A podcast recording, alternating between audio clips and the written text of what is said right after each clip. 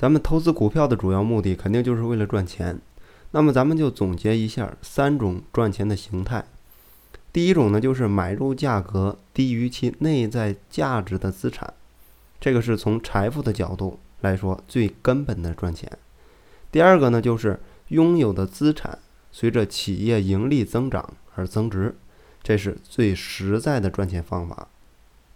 而第三种就是当股价远高于其内在价值的时候卖出，这是赚市场不理性的钱。也就是说，赚的是后来者的股民的钱。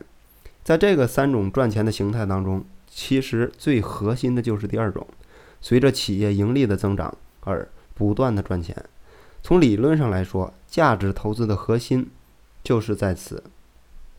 但咱们有必要说一下。比如牛市来临的时候，市场不理性的情绪急剧的爆发，这个时候呢，咱们就可以考虑先卖出股票，哪怕它是非常好的公司，非常值得我们去长期持有的公司。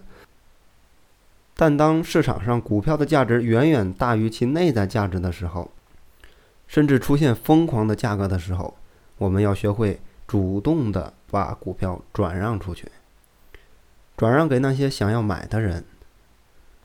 因为市场上的报价简直是太疯狂了，不得不逼得咱们去卖出。然后剩下咱们所做的事儿就是静静的等到其股价自然的回落，回落到其合理的价格范围，咱们再来买入进行长期的持有。